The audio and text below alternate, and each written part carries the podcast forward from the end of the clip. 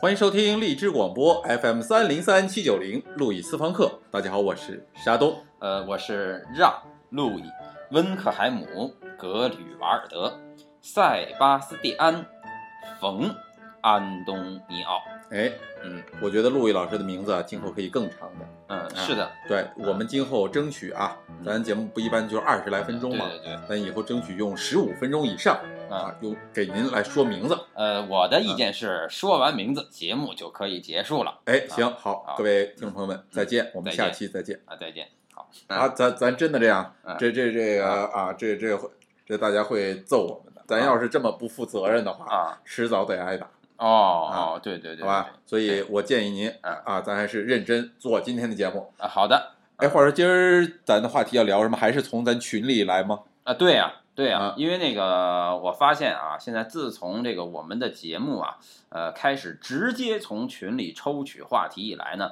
那么这个呃群里关于这个话题和哲理的讨论啊，就变得更加热烈了哎，对啊我呢，现在也有一个深深的这种预感啊，嗯我觉得我们这《路易私房课》这个节目嗯啊，迟早嗯得从一个史上最叉叉的网络文化史广播嗯嗯变成一档生活服务类节目。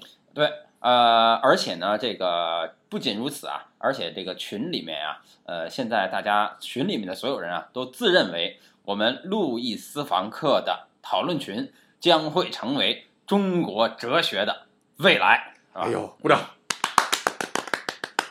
哎，那话说，今儿您打算给哪位听众解决他的这个生活上的问题？呃，在我们的这个微信讨论群里啊，有这么一位姑娘哦，啊，哪个群呢？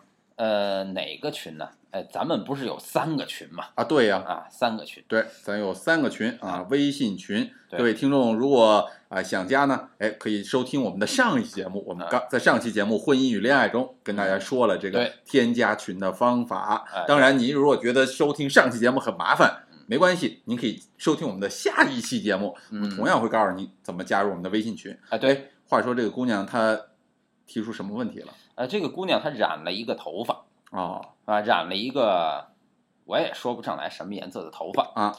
然后呢，他就在群里面艾特我，是哎，吧？那么想让呃问你也染说一样的颜色，情侣头。啊，对，那倒不是，他是想问问我，嗯染这个头发他到底招谁惹谁了？为什么他这个头发招来了这么多的非议？大家都在说，你赶紧把头发染回去吧。哦，染了个头发，对就活不下去了。啊，对他有点要活不下去了，所以他哎在问我是吧，陆毅老师啊，说染这个头发到底是吧，招谁惹谁了？哎，那这这这这这染头发到底招谁惹谁了呢？啊这对呀这这这不现在染头发还挺多的了吗？对呀、啊，哎那为什么大家对他会有非议呢？对，由此呢，那么我就想嗯问你一个问题，哎，啊问我哈，对，好，你说啊，这个染头发，嗯，是吧，和这个烫头发，嗯，这两件事儿哈，嗯，哪一件事儿更不能容忍呢？染头发和烫头发啊哪件事情更不能容忍？对，问我，啊，我沙东是一个特别包容的人嗯，啊。您要是问我啊，我就说我都能忍啊，啊，但是嗯我要说都能忍，咱这期节目没法做了。啊，对，所以我必须代表，哎，对那对那位姑娘嗯染头非议她的这些所有的人们嗯，表示不能忍啊，嗯不能忍染发。对，不能忍染发是吧？哎，对，那烫发呢？我觉得啊如果非要在烫发和染发里边做出一个抉择的话，嗯嗯我觉得烫发好像还挺自然，相对来说更自然一点啊，染发就不太自然啊，是吗？啊，所以哎不那能忍你请问嗯你为什么会觉得染发不能容忍，而烫发能够容忍呢？哦，为什么？哎呦，之前还真没想过这问题。嗯嗯我觉得啊，啊烫发，你看走在大街上，嗯人们头发有的直，有的卷儿，啊天生的。啊所以，我如果说我天生直发，我烫个卷发，啊或者说我天生卷发，我给它拉直了，啊其实都还挺自然的，哦没有违背这个自然规律。哦染发，中国人只要是正常的人，啊一般都是黑头发。我要染了别的颜色，说白了，违背了我天生的这种黑发的这种自然规律啊哦，，所以我觉得不能忍。这这是不是人他的一个这个这个天生的这么一种情怀啊？那就是对那些与嗯自然规律不相符合的东西，他天生排斥，哦，天生排斥哈。会不会是这样呢？呃，那你说，嗯，你觉得是，如果一个外国人把头发染黑了，你能不能容忍？外国人把头发染黑了，嗯，有这样的人吗？有啊，他麦当图什娜么呀就是这样他啊，图什么呀？好看呢、哦，东这还方好情看呢。东方情怀啊，嘿，嗯你说这个中国人要把头发千方百计染金色嗯，啊，这麦当娜呃嗯这把头发染黑，对，哎，但是我总觉得好像老外把头发染黑，反倒我觉得不是那么怪异。对吧？至嗯少站在我们中国这帮大妈哎，对，的视角嗯是吧？她就觉得黑头发挺好的，没是不错啊是儿，没错儿，哎，所以这就牵扯到一个问题了。你看啊，嗯世界上的人呢，头发本有五颜六色，啊是对吧？是那么世界上的人呢，头发本有各种形状，没是错不是？那为什么我染一个奇怪的颜色就那样被不能容忍，而我烫一些大卷卷儿嗯却相对啊嗯，都比较好容忍？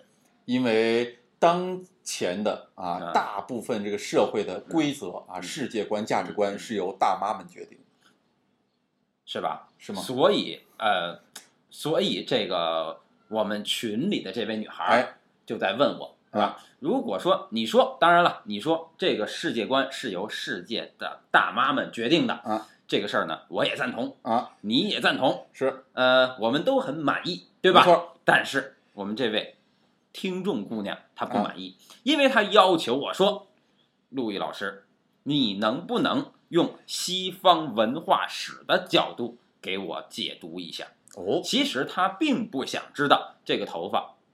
能容忍还是不能容嗯忍，她也不在乎别人容忍不容忍的头嗯发，但是由这件事儿，她就想到这个背后和西方文化史它有什么关系。哎呦是，吧？其实他是想透过他的头发去看一看世界，哎，我突然嗯对这位姑娘肃然起敬，是不是？嗯对吧？我觉得这将是一个多么铿锵有力的灵魂，对才能做出这样的决定。你可以不容忍我对啊，我也允许你不容忍我，对但我一定要知道你为什么不容忍我。对对嗯。那么这也预示着我们的这个群里一定能够成为中国哲学的铿锵有力的未来。哎，鼓掌！哎，那你赶紧说说这个为什么不能容忍他呢？是吧你？找到原因了吗？哎，那么在我们西方文化史上就有这么一个现象，哦，我不知道这些现象你有没有注意到？哎，你赶紧说说。你说这个世界的文明啊，嗯都是由什么人创造的呀？呃，刚才不说了吗？大妈呀。比大妈再早的人是什么人呢？哦，那就是两河流域的大妈们。对，有两河流域的大妈们，对也就是美索不达米亚平原的大妈、还有非洲的大妈，古埃及的大妈、哎，古代中国的大妈，古代印度的大妈，嗯，还有那创造了我们无比璀璨的古代希腊的大妈，哎和古代希伯来的大妈，哎，你说到古代希腊的大妈，我怎么想到维纳斯啊？对吧？那啊她就是一个古代希腊的大妈。哎对那我就请问你啊，啊这些古代的大妈们，她们的头发都是什么颜色？反正犹太嗯人，是黑色，中国人棕黑色、深黑色，是对吧？黑黑色哎哎，非洲大妈她一定得是黑色，对，哎，呃，但是非洲大妈呀，她的皮肤不不是黑的，因为埃及文明它不是由黑色人种创造的，但是它恰恰是由黄色人种创造的，哦，也就是她的头发嗯依然是黑的，是吧？哎，那你之前说的那个希腊的，它它不是黑的呀？希腊，你看那个维纳斯啊，它嗯不是黑的，那是因为那雕塑啊，它掉色了。 如果哦，那雕塑，它雕塑原来都是带色的，对吧？如果雕塑还带色，你会看到那个维纳斯的头发也是黑的。对也就是说，我们一切文明古国的文化都是由黑头发、黑眼睛的民族创造的。哦，但是这些民族虽然都是黑头发、黑眼睛，但是他们不一定都是直头发。哦，就是一他们的切头文发明的发对源都是由黑头发、黑眼睛的民族产生，，对但不一定是直头发没错的民族产生的，，对，他们的头发可能有卷儿、有味儿，还是还还可能是裸发，哦对吧？？所以在这个意义上，你看头发的形状是自然界的赋予，对不对没错？但是头发的颜色是被文明所赋予成的黑颜色，而一切杂色的嗯毛色啊，嗯，杂色的头发都被视为什么呀？嗯，蛮族，都被哦视为远离文明的表哎现。所以，当我作为一个金发，我把头发染黑，嗯会让你感觉更加接近于文明，对吧？但是如果一个黑发染黄，就会觉得离文明远去了。更不要说你把它染成一个世间可能都没有的外星的颜色了哦，比如蓝色，啊！对所以您就认为这个染发嗯比烫发，对哎，这个更不能让人容忍，哎没错是有文化上的这个道理的，对，是吗因为文明都是由黑头发的民族产生的。哦嗯，哎，要么我说我特别尊敬陆毅老师，嗯，陆毅老师他能把什么事儿都说的跟奇谈怪论似嗯的，哎，对对对但是我的心里啊啊止不住的产生一个问题：啊。凭什么啊？凭什么一切文明都是由黑头发、黑眼睛的民族产生的啊啊？您凭什么说人维纳斯就是掉色了呀？啊，不是，呃啊你的意思是说黄头发的人招谁惹谁了？对呀、为什么我们就不能够产生文明？对呀、是吧？啊，你非得说人希腊的维纳斯掉色了？你是嗯这是维纳斯这大妈该急了该？啊，好吧，啊所以所以呢，对吧？那么你这个问题提的是很好的啊，啊呃，因为这里面就藏着一个西方文化史的基本原理基本区别。哦，今儿不谈原理，对谈区别。对，今天谈区别。哎行，那你啊赶紧说说这个烫发与染发的背后有什么样的西方文化史的基本区别呢？哎，那么这个基本区别就是我们平时所熟知的形体和色彩。形体和色彩。对，用这个绘画的角度说嗯啊，就是素描和色彩的区别，是吧？哦用音乐的角度说呢，就是旋律与和声的区别。哦当然，那只是一种比喻。嗯那么其实呢，我们真的能够触碰到的，是吧？直觉的感觉到的，就是形与色的区别。形与色的区别。对，哎那么请问啊，嗯，你现在看到我的时候啊，你看到了什么？我看到了路易，对吧？你看到了形与色吗？我看见了形与色结合成了一个路易。对，哎是吧？你看到了形与没色错结合成的路易。好，那么请问，你看到我的形了吗？你不就是这个样子吗？啊，黑头发，黑眼睛你看啊，啊你看我的背后是什么？啊！你的背后是个墙这这这是什么？椅子，对吧？哎，好，是你是不是看到的我和这个李子，嗯，在你的视觉里是相连的，没错，对吧？是好，那么，哎，听手机的听众们，啊你们现在就用眼睛去看你们周围的事物和人啊，嗯你看看它在你的视觉里是不是和你的椅子和它周围的背景连在一块儿了，对，在视觉里面看见的东西其实都是糅合在一起的，对吧？其实没有孤那立。你凭什么知道我和这把椅子它不是一个东西，是分开的？哎，有意思啊！凭什么呀？凭什么呀？凭什么呀？因为你摸过我。哦，你不要说的这么香对吧啊烟，这对这对这是我们俩对我们俩的秘密，对，不要告因诉为你别人。摸过我，哎就你知道我的形体是一个胳膊俩腿儿长什么样，哎是对吧是？这个时候，当你看到我的时候，你才能够把我的形象啊，和周围的事物区分开，对吗？哎是那也就是说，人体对于形体的认知是来自于你的视觉吗？来自于触觉，没错，嗯，对不对？没错，可是你在看见我的形体的同时，你还看到了什么呢？看见了，色彩。哎，对我发对现不对您的头发是黑色的，对您的掉了色，我估计与这个维纳斯掉色前的头发颜色是一样的。对，那么当你看到我的这些颜色的时候，请问这些颜色你曾经摸出来过吗？哟，这个摸不出来，对吧？那么这些颜色是在哪里的呢？是在你的视觉，对，在眼中，对，嗯所以形体也就是烫发呀，是改变了人的什么经验呀？改变了人的触觉觉经验，哎对不对没？错，那么这个这个这个这个这个所谓的这个这个这个颜色，嗯是吧？就是染发改变了人的什么经验呀？视觉经验，没错，嗯，没错啊。那么这样的话，这个就是怎么说呢？就是这个，这就是改变人的两，就是他们这两种东西是吧？嗯形体和色彩来自于人的两种感官，触觉和视觉，哦，对不对？没错，好，那我再问你啊，嗯说在西方文化史的体系里，哎，触触觉和视觉这两种感官，哪种感官更高级呢？哪种感官更高级？对，我觉得这没有可比较性吧？有更高级的吗？在西方文化史的体系中哎啊，我们说西方文化史的嗯源头叫做两西文化，对是，吧？希腊和希伯来，是吧是？那么在这两西文化中啊，嗯，更加高级的感官是视觉。哎，那为什么呢视？觉是一切感官中最高级的感官，因为视觉是一个理性感官。啊凭什么这么说？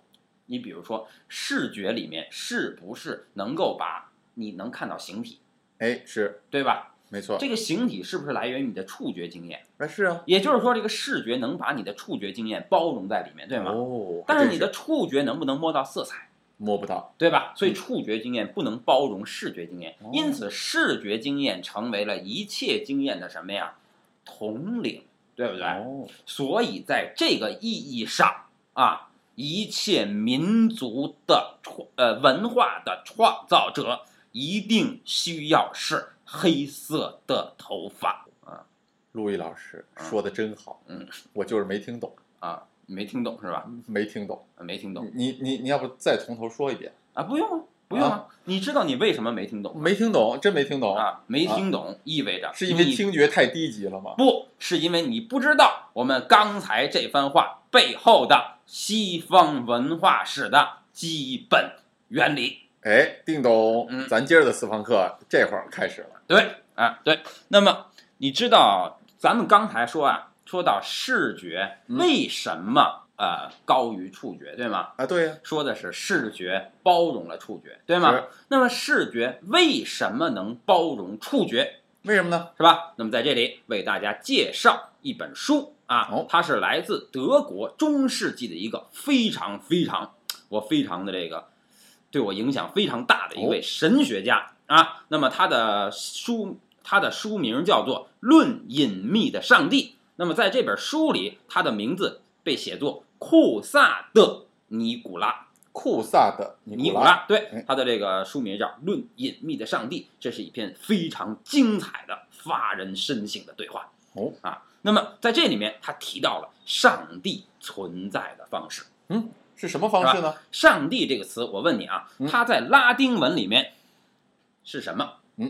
Deus，那嗯怎么拼？用英文来念字母的嗯话就是 D E U S。对，那么这个词它的希腊语的来源是什么？哟，这还真问着我了。对吧？啊它是。呃当然，希腊语我不会念啊嗯， 但是如果我用英语念出来，就是 Deus， Deus， T E 呃啊 T H E O S，就是把那 D 变成了 T H，哦，T 对 H，吧哎？，那么这个 Deus，啊它的原意是什么呢？是什么呢？是观看，哦，是观看，您确定不是啊观看蒙我的？我不是蒙你的，是哦观看。哎那么这个观看，嗯，它的词根和上帝的词根是一样的。那么为什么上帝这个词根在希腊语里用了观看呢？哎对，为什么呢？因为你想想，在圣经里面，嗯是吧？写上帝在创造这个世界的时候啊，嗯，第一步他先创造了什么东西？啊先创造了光，上帝说有光，于是就有了光。对，那请问光是什么？光是光是让我们感觉到这个世界色彩的东西，对吗？它是观看的基础。是，或者是光是一个这个色彩的源泉，对吗？嗯没错或者光呈现出了一切的色彩，对，在对吗白光里边包容了一切的色彩。对，但是啊，我请问你，嗯，光产生的前提是什么？是上帝说要有光错，是上帝在观看。哦，如果他上帝也得不观看，观看，那么光从哪里来？这倒是，对不对嗯？也就是说，那么在这个库萨的尼古拉的这个《论隐秘的上帝》里，嗯他讨论了这么一个话题，说色彩来源于哪里？色彩来源于我们的视觉，哦，而视觉是什么颜色的？我问你，视觉是什么颜色的？五对颜六色？视觉没有颜色。啊，对呀，正是因为视觉没有颜色，所以各种色彩才能在视觉里呈现。我问你，你能看得见你的视觉吗？我懂了。也嗯就是说，视视觉本身并没有一个有色眼镜。对吧？如果戴着有色眼你，镜，是反而看不见斑斓的五颜六色的。对。那我问你，世界上一切颜色的组合是什么？白、对。那么，如果世界一切颜色都没有，是什么？黑、那么，上帝在创造世界之前，他在什么里面？也就是他在创造光之前，他在什么里面？在一片混沌之中。混沌是什么样的？混沌是就是一碗馄饨嘛？对，混沌是没有颜色的，对吧？那你在什么情况下你看不见颜色？在没有视觉下在你闭上眼睛的情况下，啊，是对吗？那么我有这么一个学生，我觉得他是一个非常具有创造力的人，嗯是吧？那么他呢，呃，这个也在我们的这个三个群之中。哦那么大家以后慢慢猜他是谁啊？哎那么他是个艺术家，是哦吧？那么他画画的时候，他怎么画画呢？怎么画画呢？闭上眼睛画他闭上眼睛看。啊，真是啊，他闭上眼睛看，啊看眼睛。当你闭上眼睛的时候，他看你眼睛里看到了什么。嗯然后呢，睁开眼睛画。他把闭上眼睛看到的东西，睁开眼睛画在纸上。所以你哎想象一下，他的画是什么样的？黑色的对，一团黑色，但是哦每一块黑跟每一块黑都不一样，哦，对吧？那么这就是上帝和世界的关系，它就相当于视觉和颜色的关系。哦是？吧？所以在这个意义上，我们再想象一下，黑是什么？它是一个视觉存在的基础。哦，所以，当你描绘黑的时候，你不是在描绘上帝，你是在不是你不是在描绘颜色，你是在描绘视觉。所以，在这个意义上，为什么人们更为什么一切民族的创造一定要由黑头发、黑眼睛的民族产生？是因为在他们的世界里有视觉而没有色彩。哦嗯，哎呀，虽然没有听懂，嗯，但是我觉得很牛逼。对，就是我们的我们听节目啊，或者说我们想问题，其实不是说要把这个东西听懂，嗯而是由于听这个东西，让我们对这个世界更不懂。嗯，因为我们对这个世界不懂，所以它才会刺激我们去想更多的东西。因为我们的路易斯房课不是我的课，而是你的课。